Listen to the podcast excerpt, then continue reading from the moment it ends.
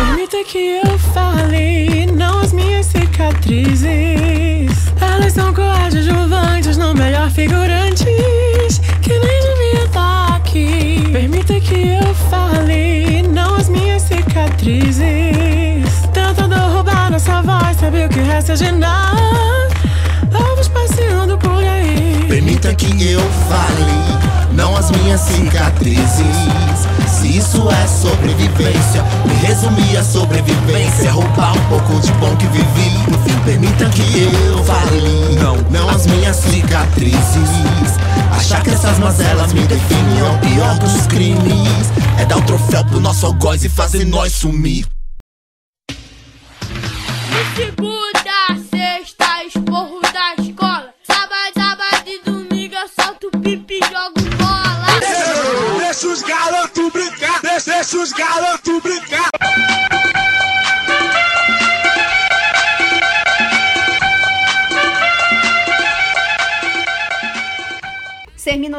Uniu, o subúrbio nos criou e agora a gente tem voz. Tá começando o Deu Ruim. Êêêê! Uh! Gente, lembrando que a gente tá aqui hoje emotivos, setembrinos e amarelos, tá?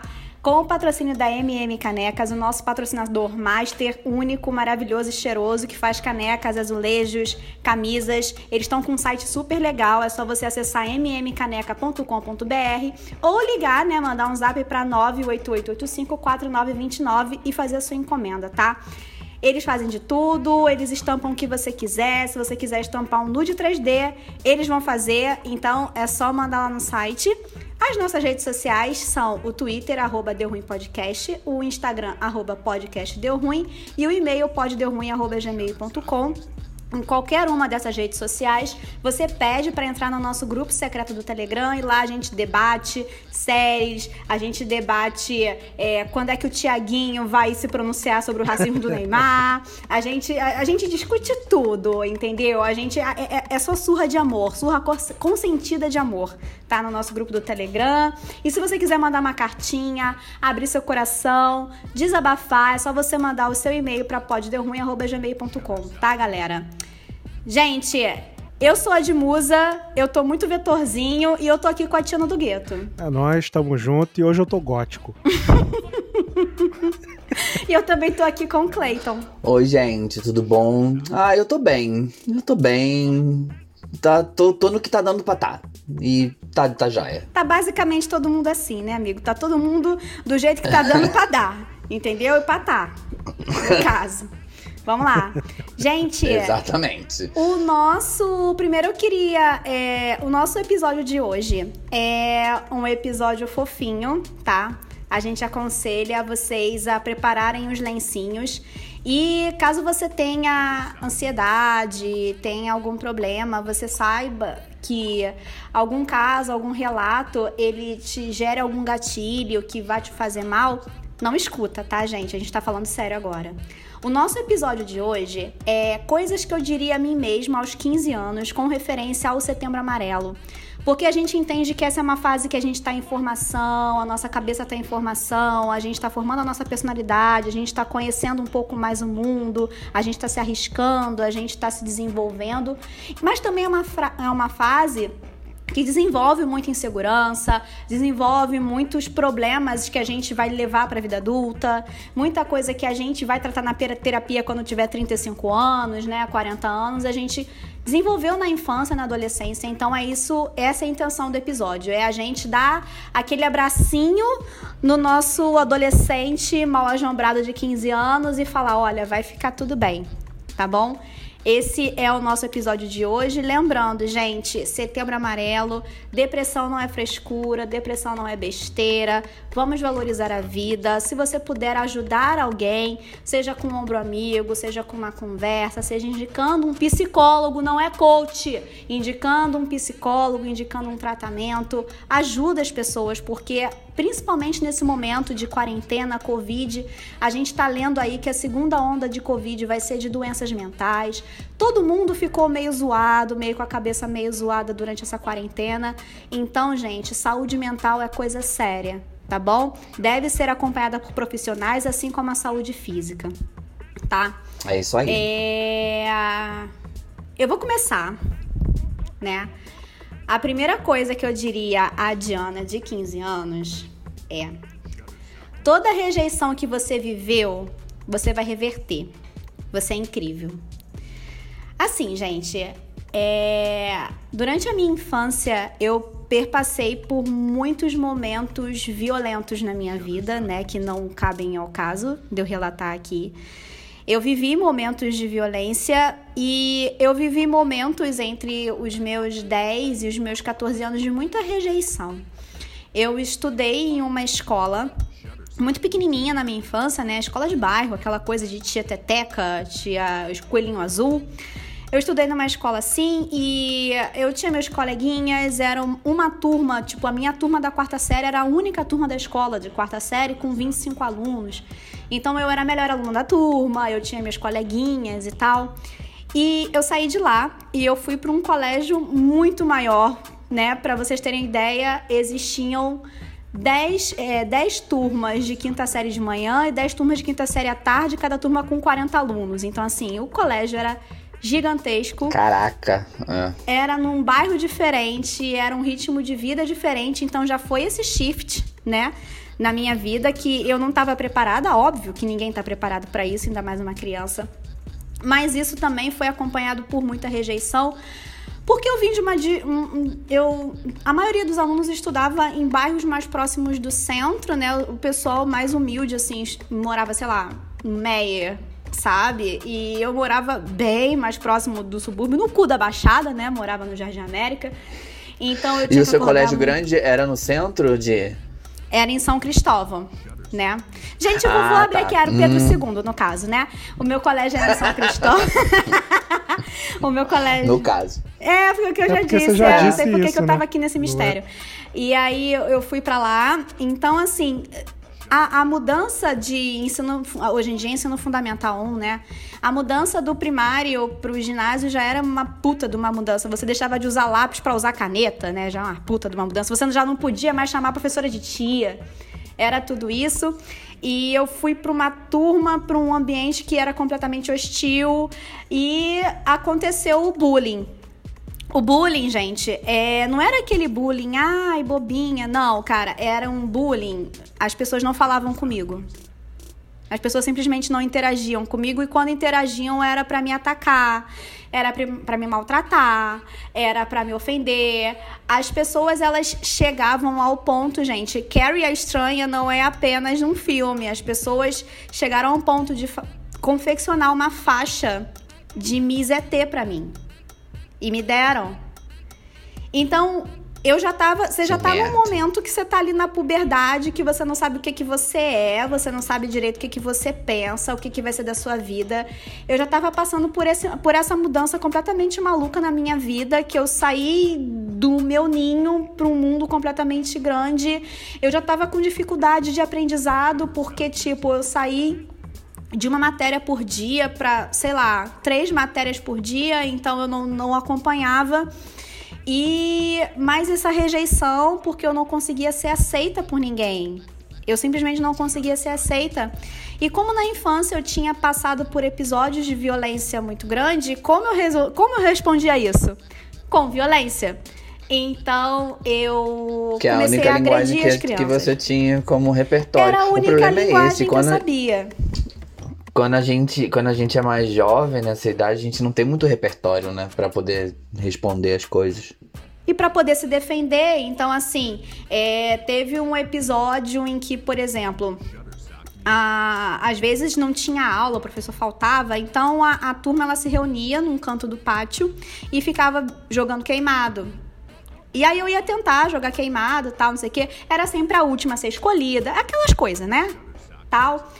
E teve um dia que eu tava de costas conversando com o meu time, no caso, né, e tal. E um menino do nada, simplesmente do nada, ele simplesmente pegou a bola e me deu uma bolada na cabeça. Simplesmente. A bolada foi tão forte que o meu corpo. Eu, eu caí pra frente. Simplesmente. Simplesmente. Era, era isso. Eu levantei e eu só perguntei quem foi. E o pessoal me apontou, foi ele. Tiago, o nome dele, não esqueça. E o pessoal A perguntou. gente nunca esquece o nome dos A bullies. gente nunca esquece. E eu fui até ele, ele tinha aquele cabelo de tigelinha que nos anos 90 era moda, né? Os meninos de cabelo liso tinham cabelo tigelinha. Eu rodava a cabeça dele, que eu puxei a cabeça dele, mas eu rodava tanto a cabeça dele. Eu rodava, eu, eu não sei de onde eu tirei força pra isso. Resumo. Eram tantos casos de agressão que eu brigava com as pessoas, as pessoas me zoavam, eu brigava, eu batia, né? Que eu, eu só não fui expulsa da escola porque minha mãe intercedeu.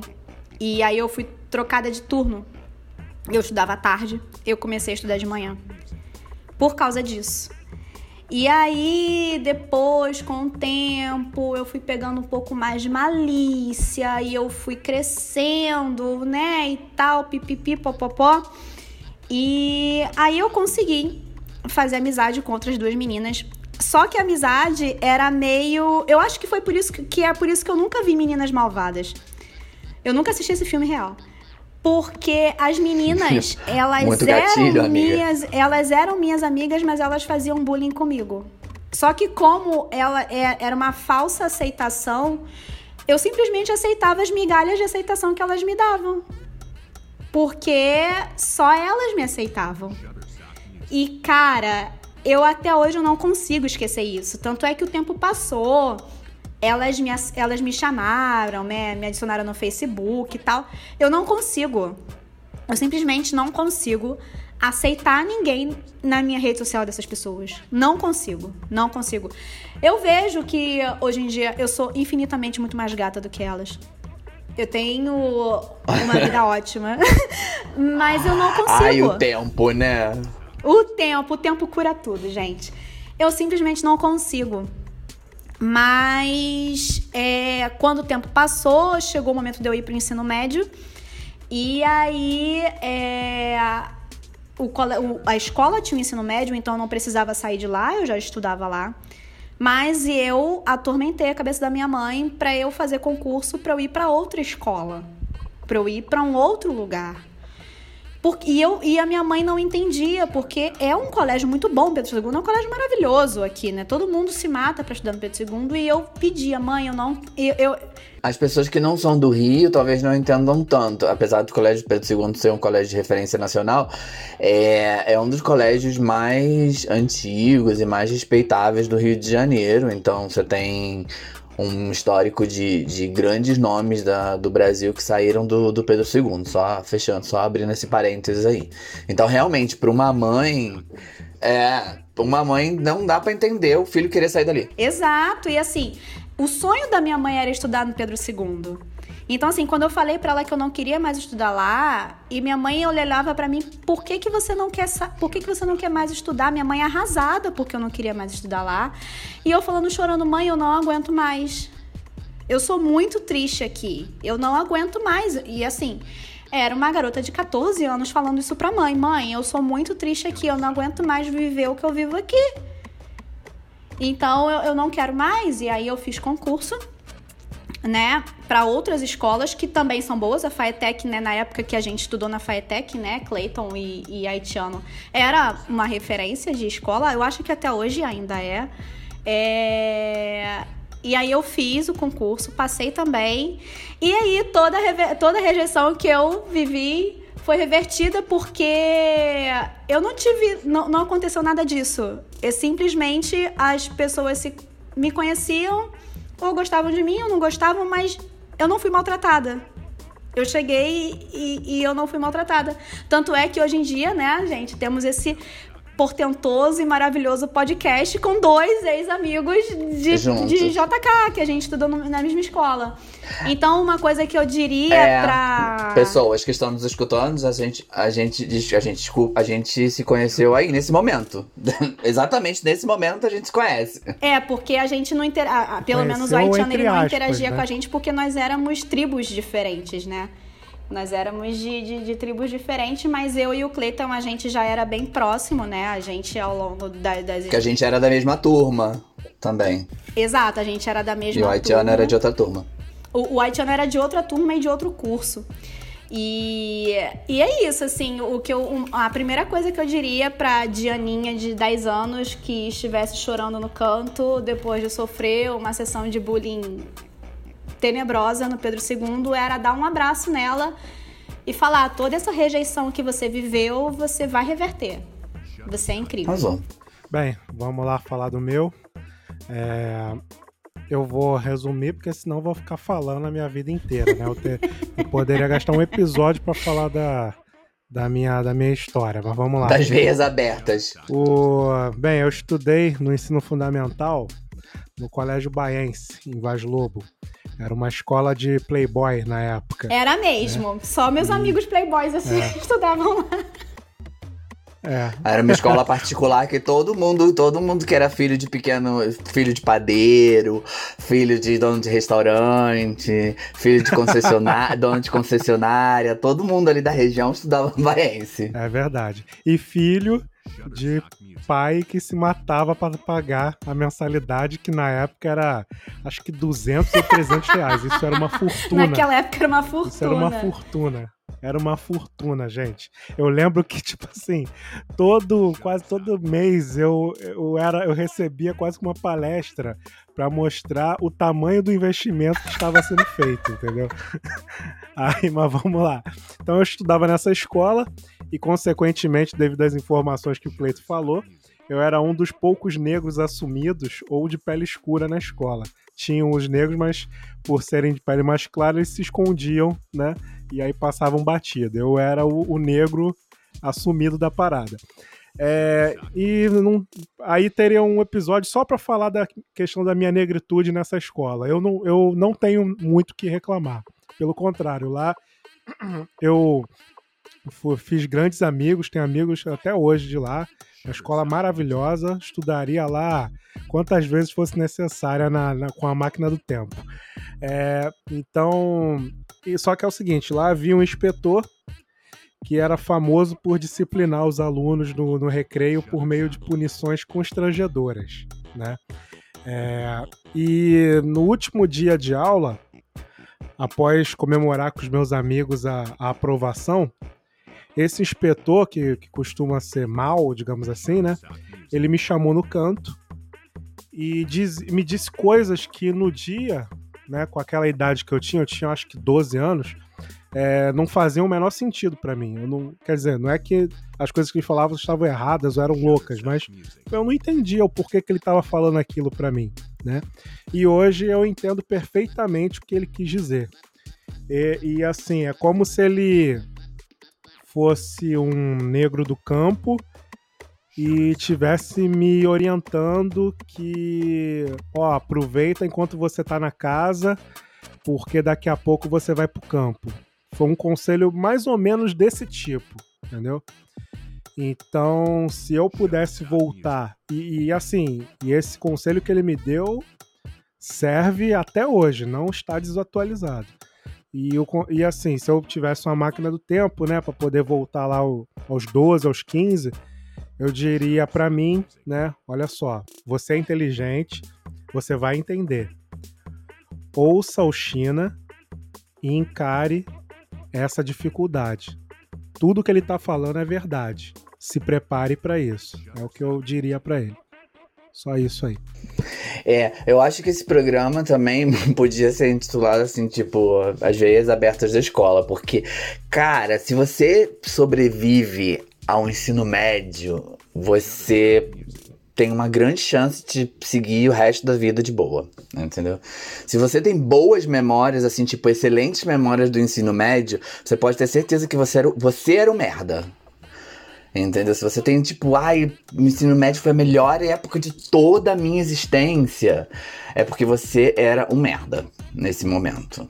Porque sempre tem alguma coisa aí nesse, nesse período. O meu caso, é, quando eu olho pra, pro Cleiton da época que a gente se conheceu, né, é. A primeira coisa que eu diria era, tipo, respeita o seu tempo, entendeu? Porque as coisas não vão melhorar. Porque eu não consigo ver um momento da minha vida onde as coisas simplesmente deixaram de ser a mesma merda que eram. É claro que O ensino fundamental, até a oitava série, foi, foi duro. Foi. Você sempre sofria bullying. Essa história do bullying sempre foi. Eu sempre fui uma criança, uma criança viada. Sempre. É, então eu sempre sofri bullying. em todos, todos os lugares. Todos os lugares. Rainha da lambada. Gente, eu, eu- olha, eu na- no meu, no meu fundamento, não, no CA ainda eu tenho foto dançando lambada. E eu lembro CA. CA.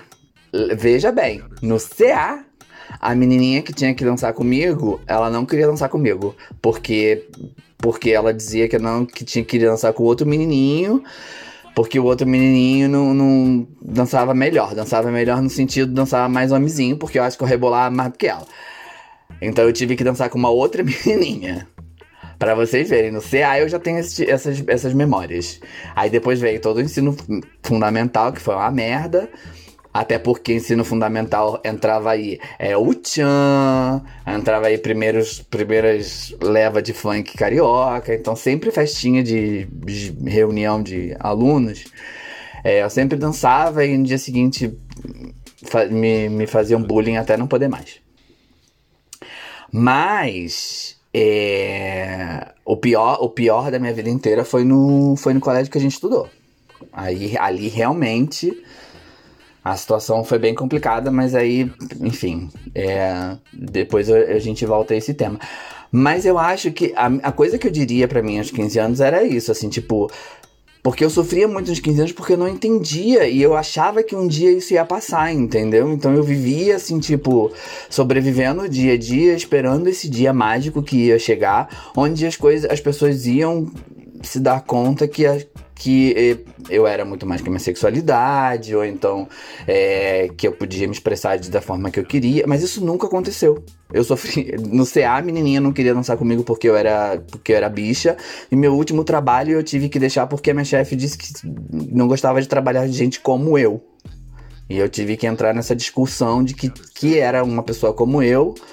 Ou seja, eu- minhas primeiras memórias de, de homofobia vêm de, não sei, 5, 6, 7 anos. E meu último grande é, baque na, na- na sociedade faz dois anos. Entendeu? Homo- E tá aí, fi- firme e forte, vai seguir. Ah, Então, é, a, minha, a minha conversa com, com euzinho de 15, de 15 anos seria: cara, as coisas não vão melhorar. Agora, você vai, entendeu? Então, aprende, respeita o teu tempo, chora que você tiver que chorar, entende o que você tiver que entender. Algumas coisas você simplesmente não vai entender e tá tudo bem. Segue em frente, entendeu? Segue em frente porque essa trajetória é só sua. É só sua. E as- o mundo vai continuar sendo uma merda, mas você vai aprender a, a ser melhor do que, do que tudo isso que tá aí fora. Eu acho que seria a primeira, minha primeira dica para mim mesmo. É pesado. É, a minha segunda dica pra Dianinha de 15 anos é: não sai confiando em todo mundo. Porque assim, é, depois do momento de grande rejeição, teve um momento de acolhida e, e- e- e eu, por que, que eu botei nessa ordem, né? Porque uma coisa puxa a outra, né? Então, é igual o cachorro, quando você eh, oferece um prato de comida, ele vai lá balançando o rabo. Então, quando eu vi um mínimo de acolhida, eu saía confiando em todo mundo. E por isso eu sofri grandes decepções. Hoje em dia, eu vejo que além da maldade, né, de toda coisa do mundo, é porque faltava malícia em mim, para realmente não sair confiando tu, é, tudo para todo mundo né? E eu, eu vivi muitos momentos ruins e muitas decepções e muitas tristezas justamente por causa disso, porque é, como eu, eu, eu tinha essa necessidade de aceitação muito grande, eu saía confiando em todo mundo. E isso me trouxe muito prejuízo em diversos momentos da minha vida e até eu entender tudo isso demorou um pouquinho. Mas cada um tem seu tempo, né? Como disse o Cleiton, cada pessoa tem o seu tempo, cada pessoa tem que respeitar sua, sua trajetória e o seu aprendizado.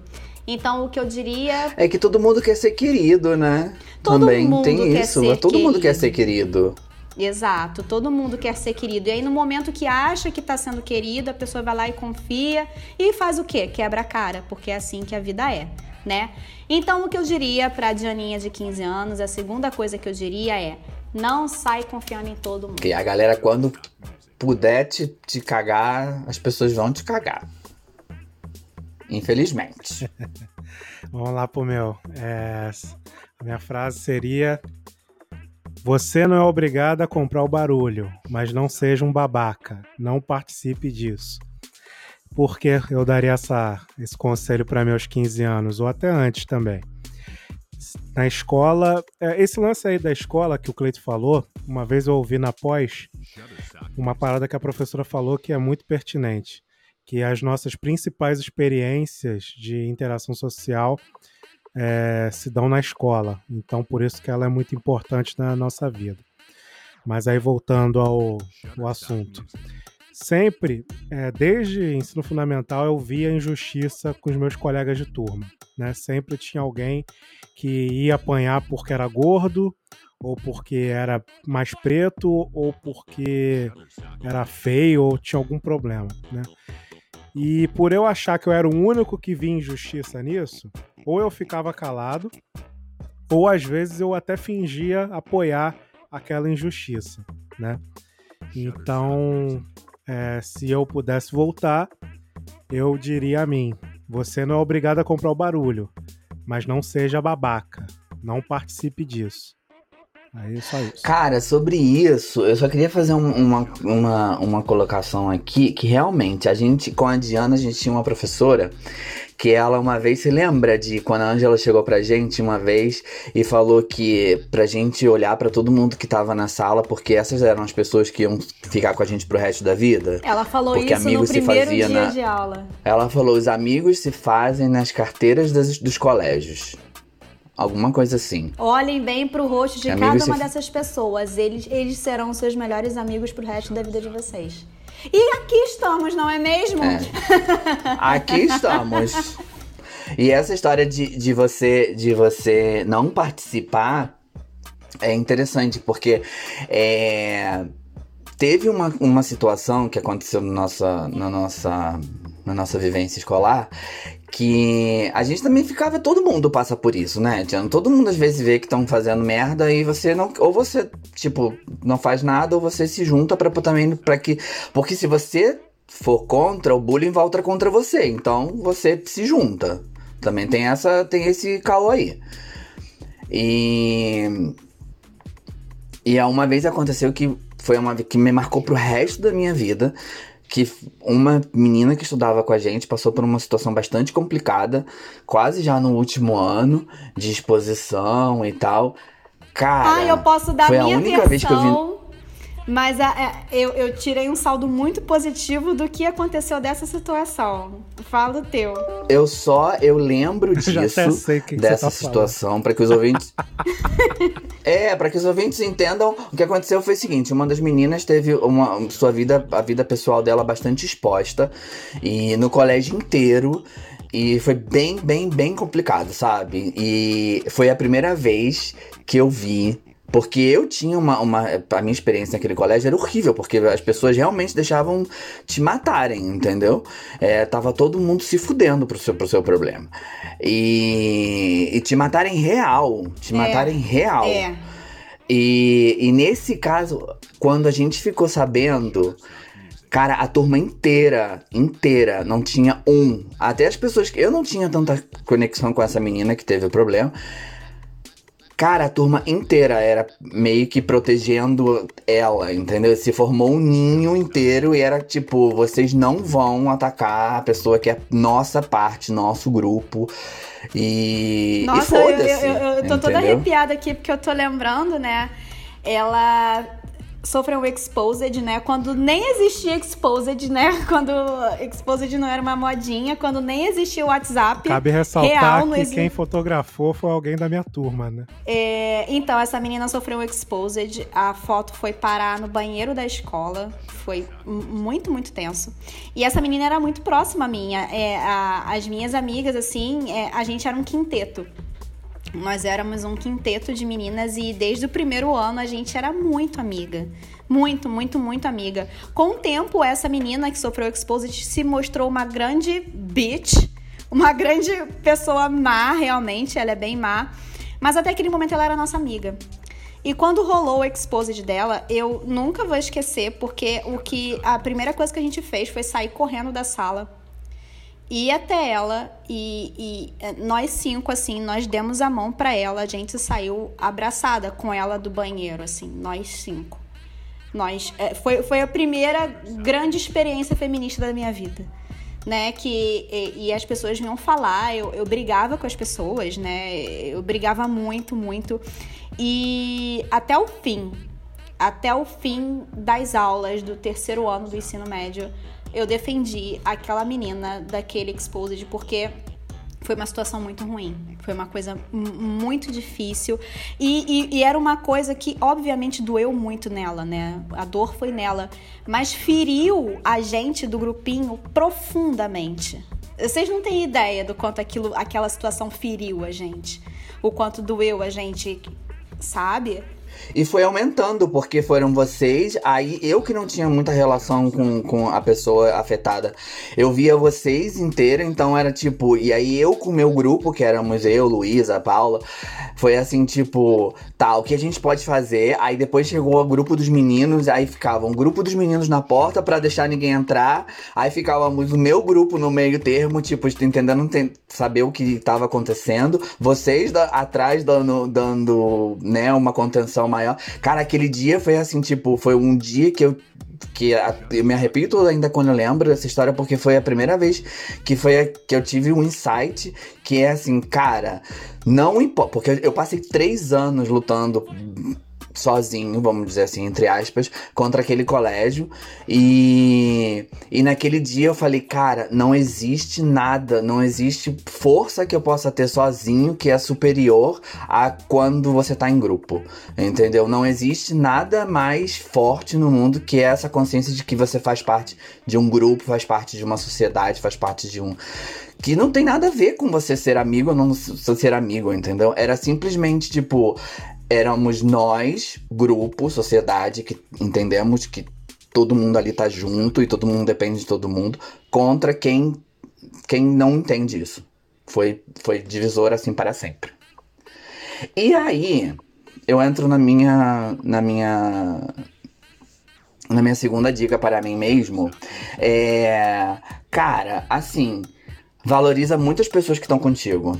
Eu até tinha colocado numa outra ordem, mas eu vou, mas eu vou enganchar aqui. Valoriza muitas pessoas que estão contigo, porque a vida vai te separar delas, entendeu? É, algumas pessoas ficam, mas, por exemplo, eu e a Diana, que somos grandes amigos, somos separados fisicamente hoje, entendeu? E a, e a vida Não fala. separa as pessoas. Por exemplo, aí eu não pude estar no casamento da Diana, entendeu? Eu não pude estar. é, Não pôde, amigas Cleiton? minhas que tiveram filhos. Não, Não pude. isso. Não pude. Eu não pude. é, eu estava com passagem marcada pra em maio ver o Cleiton no Chile. Eu não, o- veio o coronavírus. Tipo assim, uma parada completamente aleatória no mundo. Eu depois, tipo assim, eu tô um ano sem ver o Cleiton. Eu morro de saudade dele e eu não pude ver o meu amigo. Por causa de uma doença que parou o mundo, meu irmão. Exatamente. Não, e aí você vai, você vai vendo essas coisas, assim, tipo, as, a, a vida vai te separar de pessoas. Entendeu? Então acho que valoriza, va- você tem que valorizar muitas pessoas que estão contigo. Eu já comentei aqui no podcast sobre essa pessoa outras vezes, hoje já mencionei e vou mencionar de novo. Eu não me vejo vivo, realmente, eu não me vejo vivo hoje se não fosse pela Luísa. Entendeu? Que era. Que foi a minha grande amiga, que a gente se conheceu quando a gente tava no colégio. E. E é isso, eu não vejo a Luísa desde que a gente. que eu fui pro Rio da última vez. E é claro, a gente tem o WhatsApp, a gente tem tudo, mas é, realmente não. Sabe, a, a, a, houve um momento da minha vida que se não fosse a presença dela, eu, não, eu poderia não estar realmente vivo hoje. E depois vieram outras pessoas, entendeu? Depois ela, depois terminou esse, esse coisa, a gente seguiu e eu tive outros amigos. Depois é, teve amigos que, que a vida separou porque morreram, teve amigos que a vida se separou porque eu vim para cá pro Chile, teve amigos que a vida separou porque simplesmente é, é um momento da nossa vida que eu achei que tinha significado absolutamente nada, que tinha sido uma bobagem, parece que para essa para ele foi um, um, um, divisor de águas e anos depois é, gerou um, um que, uma, uma quebra da nossa relação que eu nunca pude entender. Então acho que pro Clayton de 15 anos eu diria, cara, valoriza muitas pessoas enquanto elas estão do seu lado, porque você não sabe porque a vida invariavelmente vai te levar para longe delas em algum momento. Só queria dar um adendo. Eu, eu, eu não quero realmente discutir sobre isso, mas ele também acha que foi uma grande bobagem, tá, Cleiton? O, o terceiro conselho que eu daria pra Diana de 15 anos é: calma, você vai realizar os seus sonhos. É, eu sempre fui completamente ansiosa Sabe aquela pessoa que quer a, abraçar o mundo com as mãos o mais rápido possível, do melhor jeito possível, com a maior velocidade possível e corre, corre, corre, vai, vai, vai, faz, faz, faz. Eu sempre fui muito assim. E eu sempre tive delimitado muito bem quais seriam os, os sonhos da minha vida. E isso sempre gerou muito. E, e, expectativa é o quê? Expectativa é a mãe da merda, né? Então eu tinha.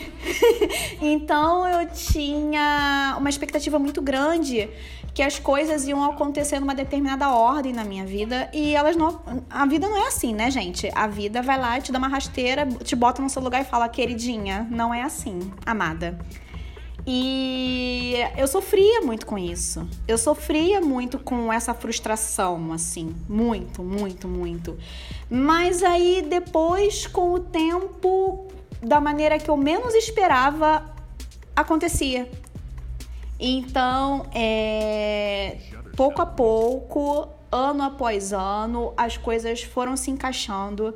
Eu fui conseguindo é, me ajustar e conduzindo a minha vida para que eu pudesse realizar os meus sonhos. Ainda faltam alguns, mas hoje em dia eu sei que vai acontecer. É claro que eu, que eu tenho ansiedade, continuo sendo ansiosa, mas não é mais um desespero, sabe? Não é mais um desespero como eu tinha antes.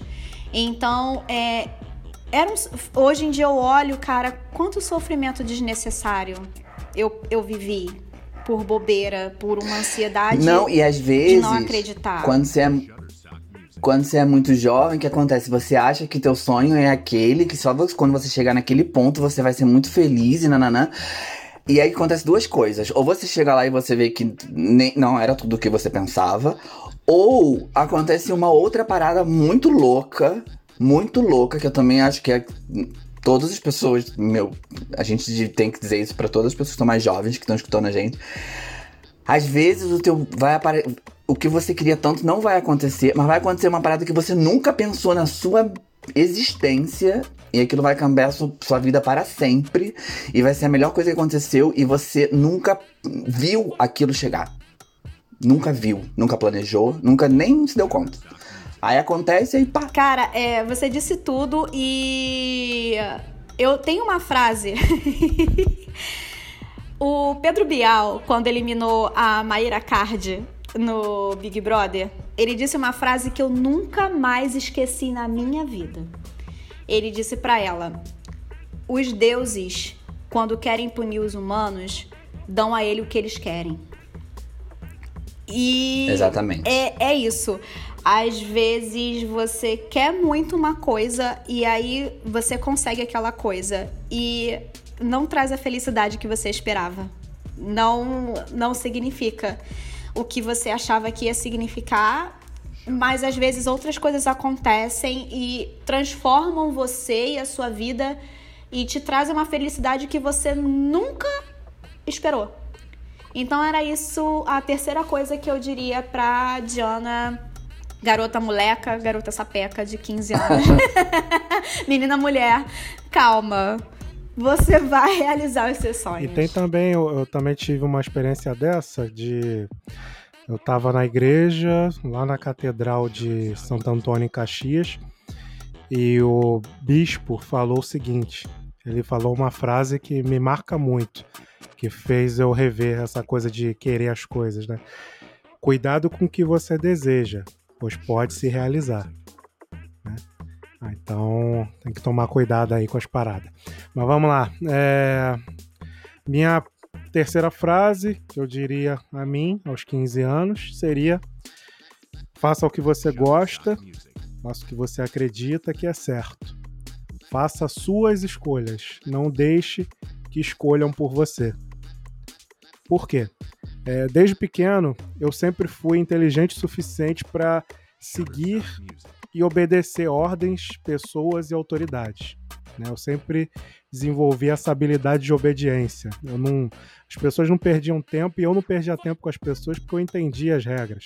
Então eu obedecia, não tinha para onde ir, né? E, mas não era num sentido de submissão, era num sentido de entender as regras. E o combinado da, da sociedade sempre era esse. Naquela época, o combinado era esse. Você faz isso aqui que eu deixo você brincar. Faz esse dever, você faz isso aqui que no final eu deixo você brincar ou você vai poder ganhar um presente, não sei o que e tal. Só que aí o que, que acontece? Né? O problema é que no mercado e no início da, da vida adulta, exi- começam a surgir outras regras. E são regras que não são informadas. Né? E eu demorei a entender e conhecer essas regras. Eu achava que ainda era aquela regra básica, né, de obedecer, né, e fazer. Então, eh, hoje eu me daria esse conselho: faça as suas escolhas e não deixe que escolham por você. E aí, gente, se vocês seguirem isso, vocês vão estar bem melhor do que eu, que hoje gasto uma grana com terapeuta. Pra poder aprender a fazer isso. Mas vamos lá. É, minha última dica, cara, assim, eu, eu queria olhar pra mim mesmo com aquele uniforme, eu ódio Celino. Entender? E dizer, cara, o mundo é muito grande. O mundo é gigante. Então, é, fica calmo, fica calmo, porque a sensação é que é, não ia, não ia ter mais pra onde ir, entendeu? Eu sempre, eu tinha estudado sempre perto das- da, da- de casa, meu, meu universo era tipo três quadras, entendeu? E as casas do meu, e a fazenda dos meus avós, até eu entrar na- no, no ensino médio.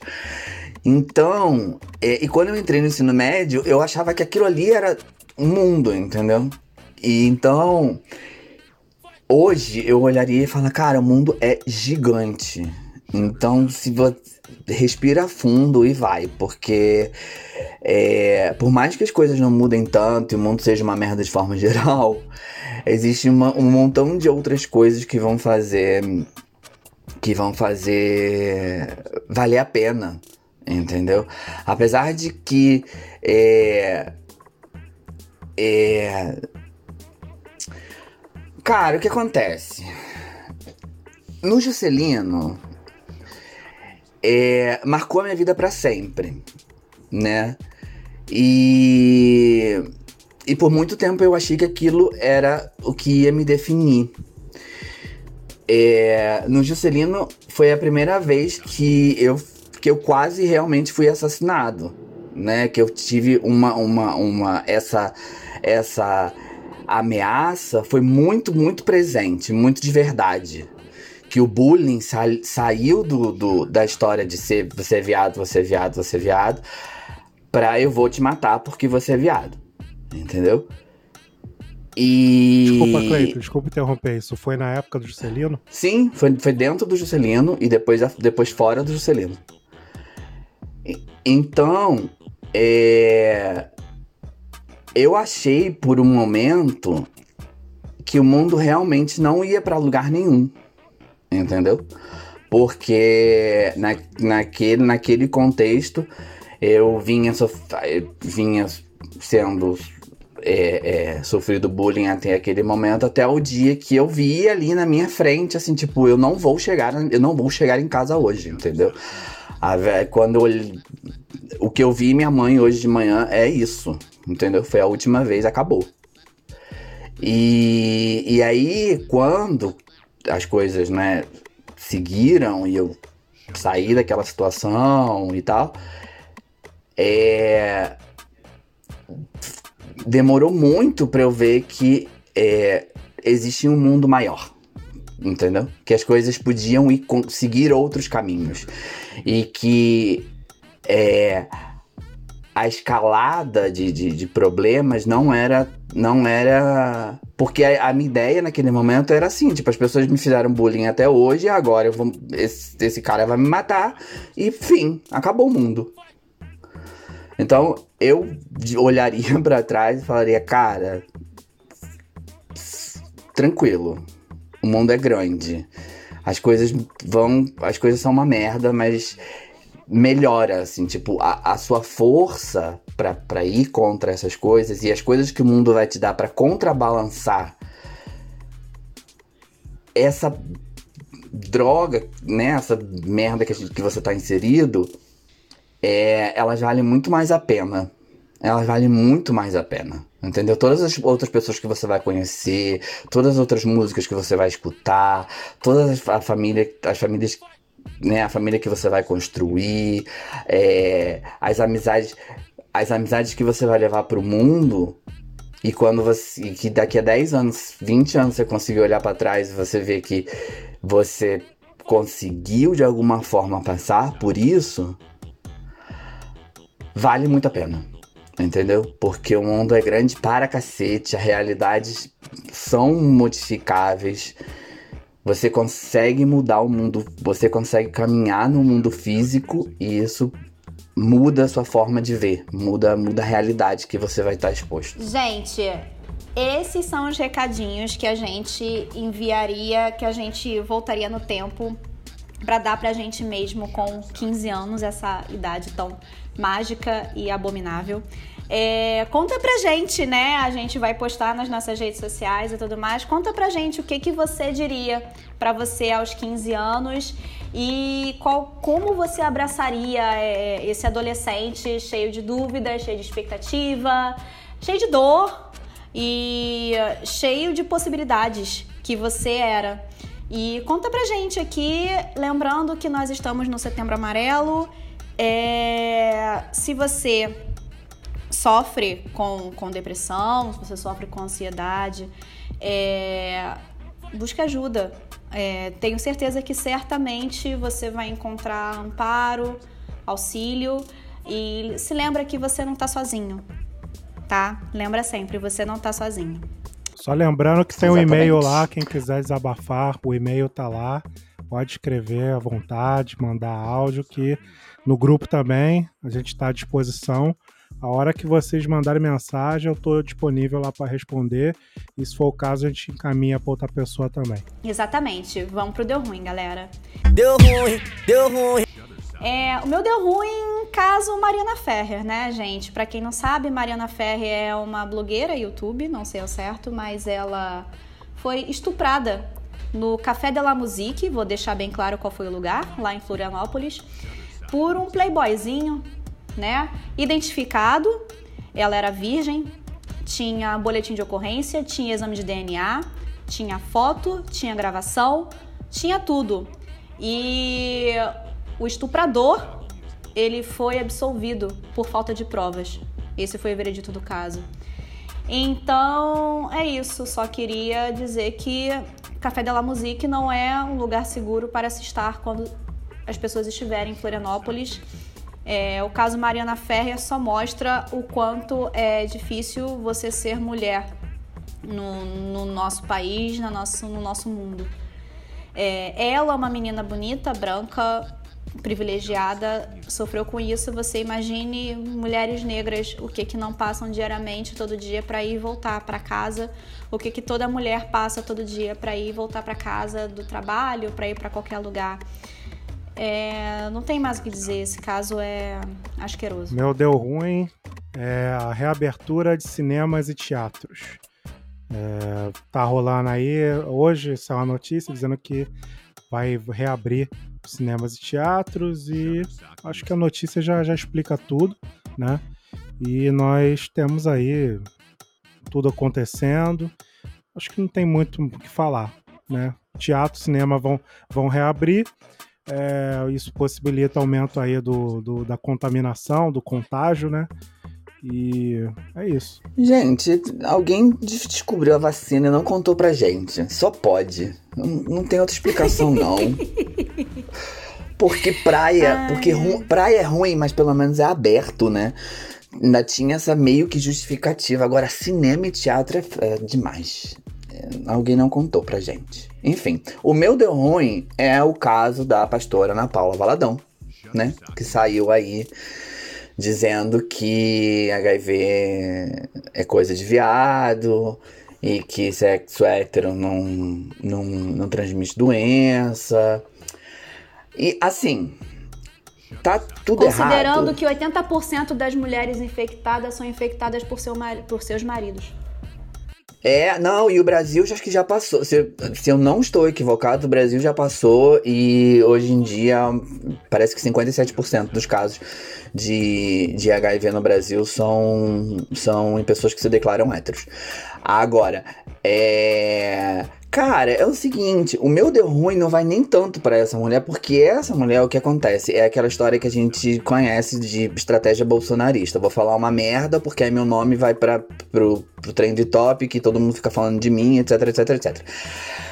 O meu deu ruim vai pra galerinha esquerda cirandeira e, a- e o, e o pessoal super consciente da vida que tá, tá tacando o zaralho na pastora, dizendo que é isso e que não sei o que, e que é religião e que esses, esses pentecostais, filha da puta, nananá, que tem que acabar e não sei o quê. Mas depois vai pra Praça São Salvador, pega as mulherzinhas, aí chega no motel e fala, pô, você não confia em mim? Pô, mas não, isso não acontece. Não, isso é coisa de, de, de, de viado, entendeu? Então, é muito fácil agora chegar e falar, eu tô, eu tô realmente muito, muito, muito estressado com essa, esse ataque. gra- Não que seja gratuito, né, que existe muita gente filha da puta no, no mundo, no mundo evangélico. Mas esses, esses ataques de, de superioridade moral que não existem, como nesse caso não existe, porque eu já vi muita gente de, com- que não é religiosa, que é estudiosa, que tem terceiro grau completo. Repetindo essa mesma babaquice de, de HIV é coisa de viado, entendeu? E agora diz que a pastora tá falando isso porque ela é evangélica. É só isso. Que, e só pra deixar claro, é, o vírus não sabe se o sangue de quem ele tá infectando é de viado ou não é de viado. Fica, fica aí a, a, a dica. E vamos pro Deu Bom? Bora pro Deu Bom, gente. Deu bom, hoje vai dar bom. Gente, o meu Deu Bom eu não vou falar muito. Eu tive um imbróglio, né? Um acontecimento nesse fim de semana onde eu recebi um enorme gesto de reconhecimento e reconhecimento é sempre bom. Então, era só isso que eu queria dizer. reconhecimento é sempre bom. Merecido. Depois, by the Isso way. aí, sempre mere... na casa da Dimusa sempre é merecido, entendeu? Se você não reconheceu a Dimusa, você é cego. Você... Tem um um baixo poder cognitivo. E peço, e peço perdão aos cegos, porque até os cegos vêm de musa. Não, se você não reconhece o que a gente tá falando, você tem baixo, baixo poder de, de cognição. Beijo, vamos, vamos seguir o baile. Isso aí. É, Meu deu bom é Neymar. Neymar, tô muito feliz. Caraca, o novo negro, cara. Caralho, meu irmão. Cara, o Neymar, é é aquele negócio, né, cara? O, o Deu Ruim é um podcast evoluído, avançado. Por quê? Enquanto a sociedade discute se Neymar merece ou não apoio, eu tô aqui celebrando a negritude dele, entendeu? Eu tô aqui eu tô feliz pra caraca que ele, pô, agora é negro, né? Porque antes não era, e se tornou, se tornou negro. Michael Jackson fica branco e Neymar fica negro, né? E Oxalá que as coisas dele lá se compliquem mais, porque ele tá desafiando o sistema, gente. Ele agora tá desafiando lá o VAR a mostrar que ele foi ofendido de, de macaco, né? E tá é, chamando o cara para assumir o, BO lá. Então, estou muito feliz que, que, isso tudo está acontecendo. Não um caso de racismo, mas o, o, o, lance dele se assumir e correr atrás do prejuízo, né? Correr atrás aí desse, dessa treta, né?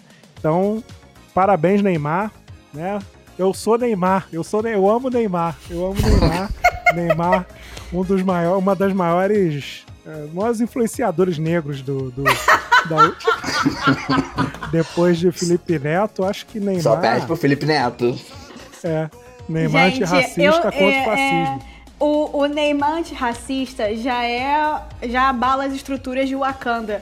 Eu, eu, eu, não, eu não consigo imaginar o efeito que vai ter quando o Tiaguinho perceber que é negro. Aí, meu irmão!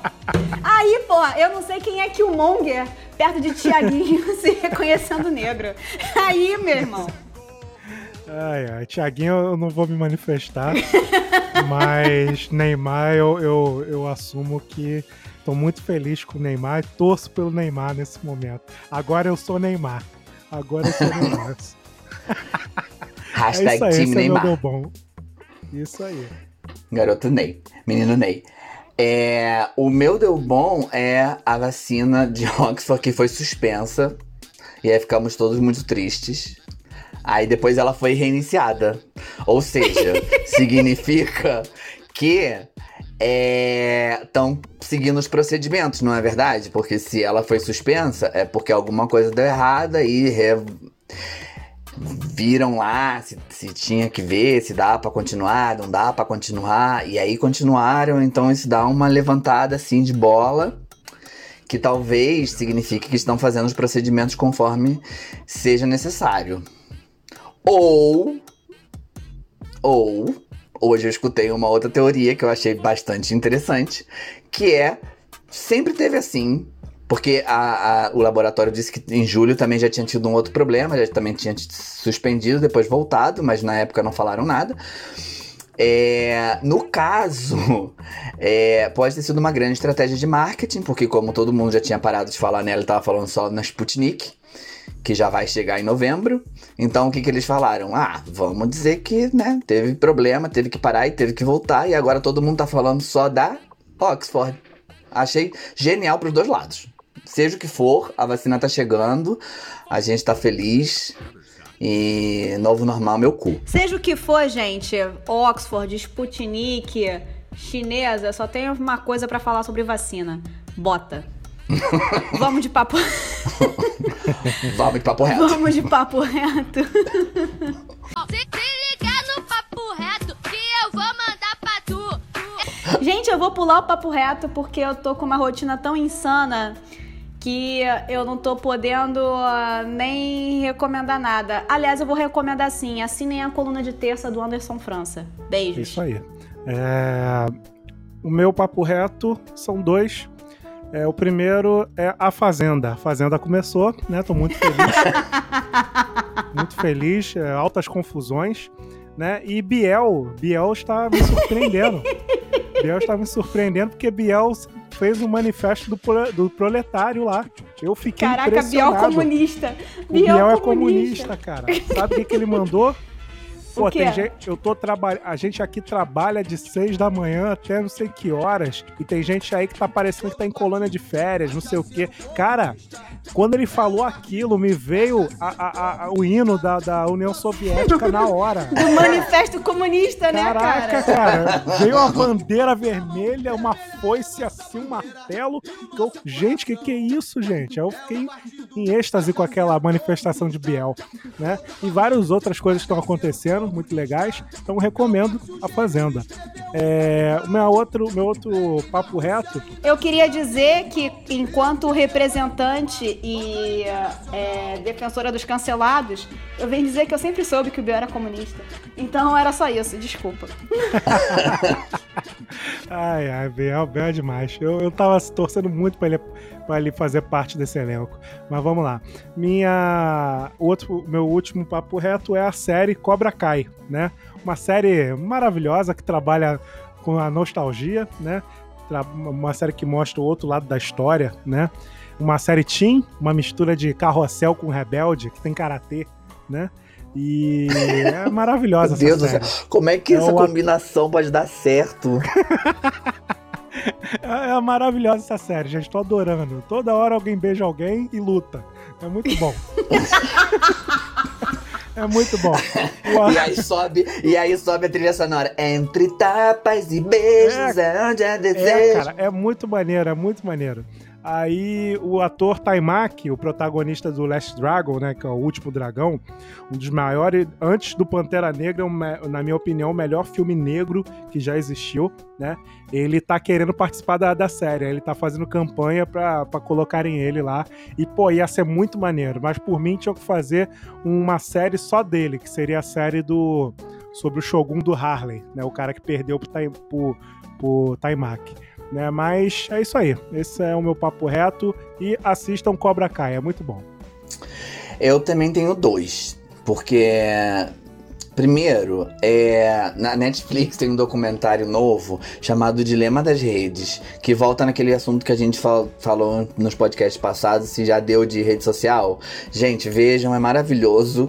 É, é aquela discussão que a gente já tinha começado aqui, só que agora com pessoas realmente muito, muito preparadas. Não é tipo a gente não, entendeu? A gente tá falando aqui de, tipo, ex-funcionário do Twitter, um dos uma das funcionárias fundadoras do Instagram, entendeu? Mostrando que tudo o, o chorume das redes sociais, tudo como funciona o modelo de negócios e por que a gente tá em, com merda até o talo. Muito bom, explicado assim, tipo, em mínimos detalhes, entendeu? E basicamente você sai daquilo, daquele daquele documentário sabendo que, tipo, ou a gente aprende a usar as redes sociais, ou a gente vai acabar com o mundo. Fim. É isso. O apocalipse já começou no dia que Facebook entrou no ar. É, o outro, me- é, meu outro papo reto é.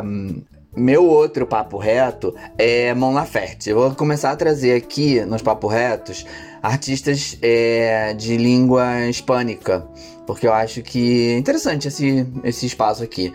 Então, é, pra gente conhecer coisas que em espanhol que não seja reggaeton.